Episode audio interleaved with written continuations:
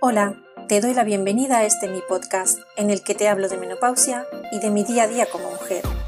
Soy Lola Marín y aquí encontrarás un espacio para aclarar las dudas que las mujeres tenemos en esta etapa, a entendernos mejor, a cuidarnos y a mejorar cada día para lograr una mayor calidad de vida.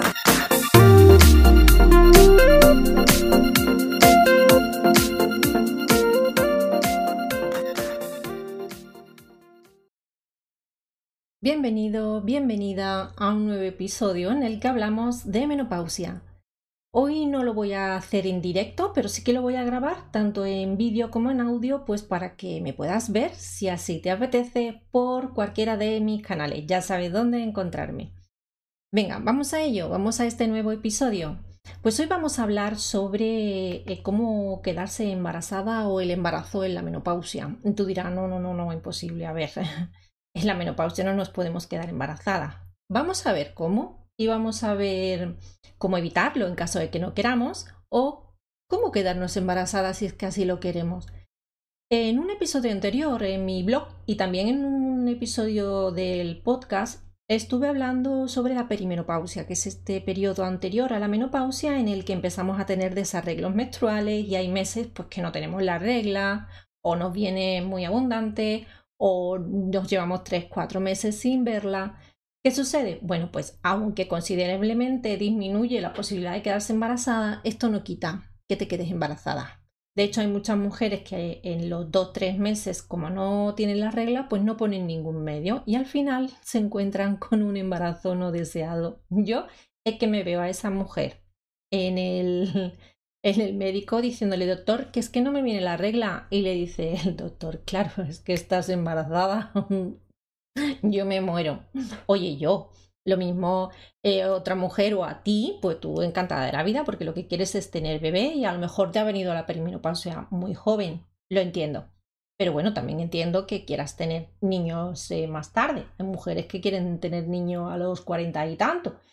Allá cada una con lo que haga, ¿no? En este caso. Pero lo que me vengo a referir es que si el médico no te ha indicado todavía que tienes la menopausia, que son 12 meses seguidos sin regla, esa es la menopausia, pues anterior a todo este periodo, si no te quieres quedar embarazada, tienes que poner medios.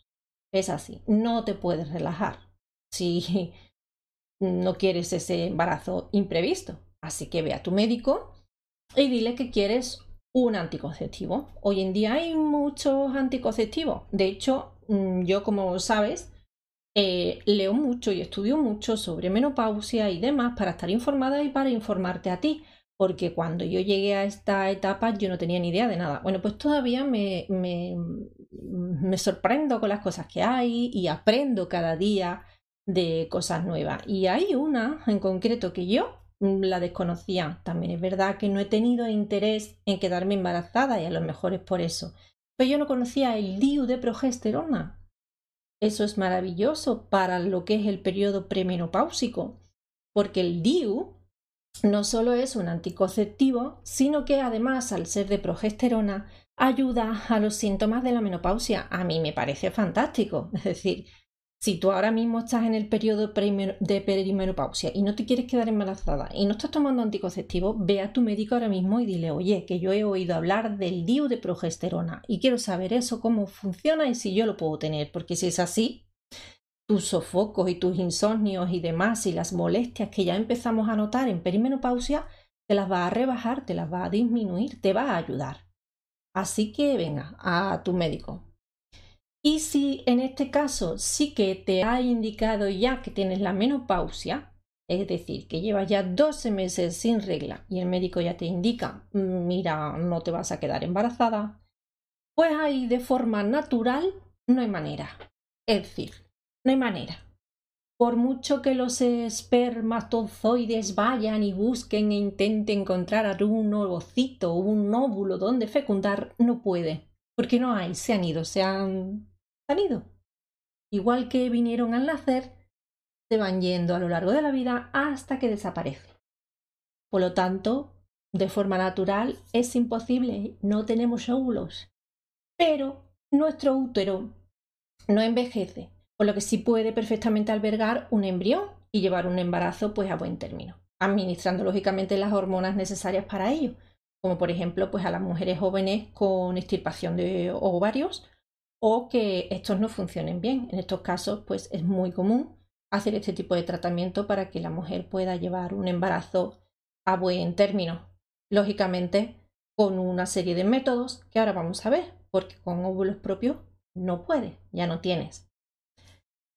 Vamos a ver entonces estos métodos que podemos utilizar si nos ha llegado la menopausia de forma joven y queremos tener niños o no. Hay mujeres que con 50 y con 60 años también quieren tener hijos. Pues oye, vaya ellas, ¿no? Yo no me lo pensaría mucho, vamos, no, no es que no me lo pensaría, es que no lo tendría. Yo creo que los niños, mientras más jóvenes, pues más vitalidad, lo puedes criar de otra manera y yo que sé, a los 50, a los 60, para mí más abuela que madre, pero oye, cada una que haga lo que quiera, ¿eh? Esto yo ahí, yo no soy madre, yo hay cosas que no puedo opinar. Lógicamente, estos métodos actuales eh, son pues indicados por parte de los especialistas para mujeres que verdaderamente tienen pensamiento y están preparadas para tener esos embarazos, porque son unos métodos pues complejos, complicados y que conllevan pues muchas revisiones, etcétera. Yo te voy a hablar de las que hay hoy en día, que eso pues mañana puede salir una o ya sabes que esto va avanzando. La primera sería la ovodonación, también llamada eh, donación de ovocitos. Es uno de los métodos más utilizados y se trata de una técnica de reproducción asistida en la que el óvulo pertenece a una donante. Una vez obtenidos los, los ovocitos de la donante, estos son inseminados con los espermatozoides de la pareja o bien espermatozoides de un donante, si es el caso, si no tienes pareja y quieres en este caso tener un bebé eh, con, un, con, un, óvulo de una donante, pues igualmente también te, te darán un esperma de un donante si no tienes pareja, claro está. La mujer que recibe el óvulo donado tiene que tener el endometrio a punto para el momento de la transferencia embrionaria y para ello se suele administrar o se administra a la futura mamá hormonas mediante un ciclo de terapia hormonal sustitutiva. La THSA, ese que yo te hablo tanto de que yo estoy tomando por la menopausia y que viene muy bien en todo lo que son los síntomas menopáusicos. Bueno, pues además, en estos casos se administra porque permite engrosar el revestimiento del útero para aumentar las posibilidades de implantación del embrión. Por lo tanto, tú ya no tienes óvulo y te dan el óvulo de una donante, una mujer que ha ido al banco de donación de óvulos y ha donado sus óvulos. Pues para eso, para eso se donan los óvulos, para las mamás que quieran ser mamá y no tengan óvulo, o mejor dicho, para las mujeres que quieren ser mamá y no tienen posibilidad, no tienen óvulo. Y ya está, esta sería la más utilizada. Ya en este caso tú tienes que determinar si tienes una pareja, pues ese óvulo será fecundado por esa, esa pareja y si no, pues de un donante. Ya en este caso, como se puede realizar y es legal en España, que hay tantas cosas ilegales, pues tú ya decides en el momento en el que quieras tener el bebé. Hay otra opción, que sería esta segunda o segundo método, que es congelar óvulos o embriones. En estos casos, el proceso es similar al anterior. La diferencia es que el óvulo sí es de la mamá. ¿Por qué? Pues porque eh, se ha congelado anteriormente por algún otro método em, de fecundación o bien por propia voluntad. Ya sabéis, no sé si habéis oído hablar, que hoy en día está muy en auge esto de congelar óvulos. Voy a congelar mis óvulos para el día de mañana. Por lo que pueda pasar, pues yo tengo la seguridad de que esos óvulos están ahí para que yo los pueda inseminar y fecundar. Pues a la venga, a congelar óvulos la que pueda. La cuestión, estos óvulos congelados, em, espérate, que me he perdido. Ah, los óvulos los óvulos que fueron congelados, lógicamente hay que fecundarlos. En este caso, tienes dos opciones. Este óvulo, cuando lo congelas, lo congelas solo y cuando te lo vayan a poner, lo inseminan con, bueno, pues con el esperma de tu pareja o con el esperma de un donante. O bien, ya congelas el embrión, es decir, congelas tu óvulo fecundado por tu pareja. Congelas el embrión. Y aquí hago un paréntesis, porque a mí se me viene a la cabeza una cosa. A ver, vale, yo tengo 30 años, estoy feliz de la vida, tengo un hombre maravilloso a mi lado, fantástico de la muerte, y quiero estar con él hasta los restos. Muy bien. Y yo congelo el embrión. Y ahora dentro de X rompemos, no quiero saber nada de esa persona, em, esto es una pelea constante, mm, cruz, y ahora qué hago con ese embrión, porque claro, yo ese embrión no lo quiero. Yo no quiero tener ese embrión de esa persona que no quiero ni verla. O imagino que él dirá, eh, eh, cuidadito, ahí hay un óvulo con mi embrión y eso yo no lo quiero. Ahora, ¿qué hago? ¿Qué se hace con ese embrión? ¿Se queda ahí congelado de por vida? ¿Se tira? ¿Se le da a otra persona? No lo sé. La cuestión es que me ha venido a la mente y yo eso de congelar el embrión ya fecundado con alguien que no sé el día de mañana, lo que va a poder pasar, pues como que no lo veo, pero oye, Haya cada una con lo que haga. Esto ya sabéis, libertad. Pues ese sería el segundo caso o la el segundo método. Y el, bueno, pues el proceso mm, a la hora de fecundar es la misma, quiere decir, primero se realiza la preparación del útero de la mamá y después se procede a la transferencia de los embriones a través de la fecundación in vitro. Ya está. Y por último estaría la adopción de embriones.